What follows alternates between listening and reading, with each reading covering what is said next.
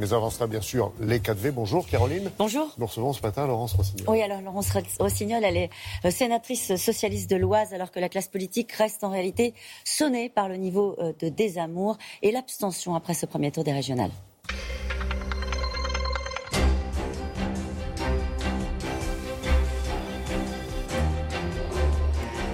Bonjour Laurence Rossignol. Bonjour. Je le rappelais, vous êtes euh, élue euh, de l'Oise. Une réaction à ce qu'on vient d'apprendre euh, et qui a été précisé dans le, journal de 7h30. Un adolescent disparu après des pluies diluviennes qui se sont abattues sur le département. C'est un drame. C'est d'abord une catastrophe pour tous les habitants de Beauvais. Et surtout, je pense à ce jeune garçon qui était allé passer le bac, à sa famille, à leur désespoir, leur désarroi, leur inquiétude immense aujourd'hui. Et euh, je voudrais dire qu'on est tous à leur côté, aux côtés aussi, bien sûr, des élus de Beauvais. Et peut-être c'est le moment de se dire que le dérèglement climatique, ce n'est pas euh, qu'une fiction. Tout se passe malheureusement comme prévu.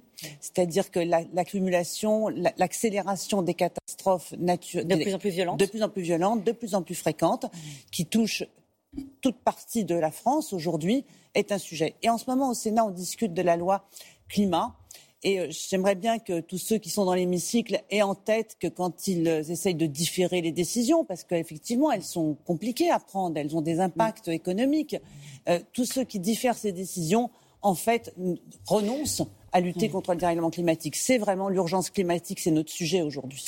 Le Conseil d'État a suspendu euh, l'entrée en vigueur de la réforme de l'assurance chômage. C'est une grosse réforme euh, portée euh, par l'exécutif et a suspendu en particulier le nouveau mode de calcul du salaire journalier de référence en raison précisément de la situation économique actuelle.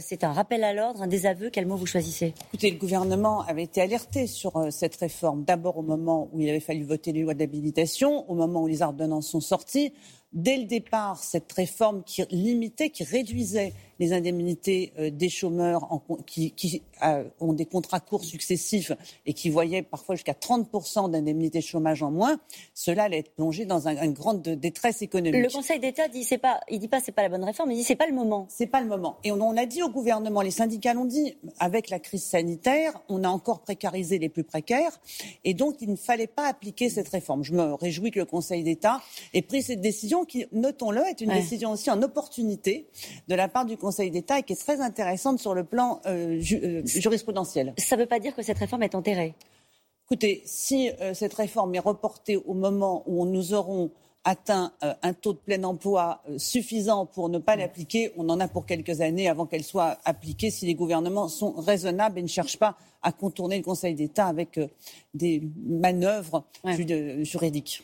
Euh, un mot sur les régionales. Euh, Laurence Rossignol, en Ile-de-France, la gauche s'est rassemblée euh, derrière la candidature de Julien Bayou d'Europe Écologie Les Verts. Pensez-vous que les électeurs vont suivre sans état d'âme cet attelage avec des candidats qui portent quand même parfois des convictions différentes? Écoutez, moi, je fais plus de pronostics sur ce que vont faire les électeurs. Vous avez plutôt raison. voilà. je, sais, je, sais, que l'élection en Ile-de-France va être en fait très politique. Voilà, c'est un moment pour la gauche, pour qu'elle affirme sa capacité à se rassembler. Je soutiens effectivement cette liste en Ile-de-France, d'autant plus facilement que dans ma région, dans les Hauts-de-France, nous, on a fait ça dès le premier tour. Avec Karim Donc on a un temps d'avance, nous, avec Karim Adeli. Avec le succès qu'on sait. Écoutez, euh, le succès qu'on sait, oui, le score n'est pas à la hauteur de ce qu'on aurait espéré, mais on, dira peut-être un mot de l'abstention et de ses conséquences sur euh, les résultats politiques des uns et des autres. Euh, donc, en, en, en Ile-de-France, peut-être les électeurs vont conduire cette liste jusqu'à la victoire. En tout cas, c'est une bonne nouvelle pour la gauche. Ça casse cette idée que la gauche est incapable de se réconcilier. Et je crois que ceux qui euh, dénoncent les divergences et en tirent argument pour appeler à voter pour la candidate de droite se trompent. C'est justement en avançant qu'on résout les divergences, c'est pas en les montant euh, en épingle. C'est juste que les passerelles entre la France insoumise et le Parti socialiste, elles sont pas évidentes au niveau national. Convenez-en. Elles sont pas évidentes, mais je pense que la France insoumise est une chose et Jean-Luc Mélenchon en est une autre. Ah bon? Oui je ne crois pas que tous Il n'est pas en phase avec son parti? Je ne suis pas sûre que son parti soit toujours en phase avec lui. Pour être plus précise, hum. je discute avec beaucoup d'élus de la France insoumise. Ils n'achètent pas, ils n'adhèrent pas à tous les propos excessifs et provocateurs de Jean-Luc Mélenchon qui dessert ses amis, commençons par là, qui rend les regroupements plus difficiles.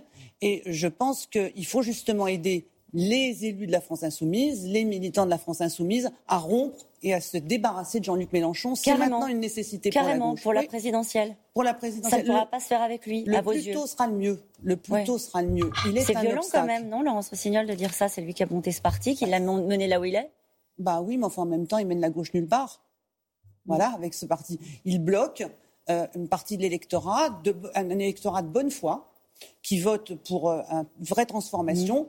Et qui, en votant pour lui, ne crée pas les conditions pour que la gauche retrouve les 20-25% qui sont nécessaires pour accéder à un deuxième tour. Alors on va parler ah, de l'abstention, mais quand même un mot euh, à l'issue de ce tout premier tour. Considérez-vous que les écologistes ont montré leur capacité à exercer une forme de leadership à gauche? Puisque c'est ça aussi votre sujet collectivement.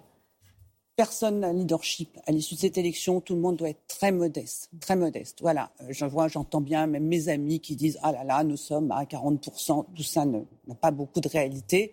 Cette élection a montré d'abord qu'il y a une vraie rupture entre d'un côté les plus de 65 ans et de l'autre les moins de 35 ans, entre les plus diplômés et les moins diplômés. Cette élection a été faite par les plus diplômés, les plus âgés et les plus, ceux qui vivent dans des petites communes également.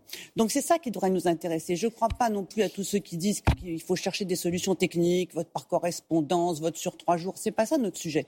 Notre sujet, c'est qu'on a aujourd'hui une génération qui pense que le vote n'est pas un devoir, que c'est juste un droit. Hmm? Une génération précédente pensait que le vote était un devoir. D'ailleurs, on avait faire son devoir hmm. de citoyen quand on allait voter. Aujourd'hui, on a une génération qui pense que c'est un droit. Or, les droits, on en use quand on veut.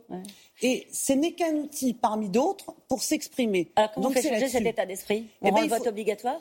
Ah non, je crois. Enfin, on peut, on peut, mais c'est pas ça qui résoudra le, fossé démocratique. Je pense qu'il faut travailler sur l'ensemble des moyens d'expression mm. du peuple pendant euh, un quinquennat, pendant un mandat. Les référendums?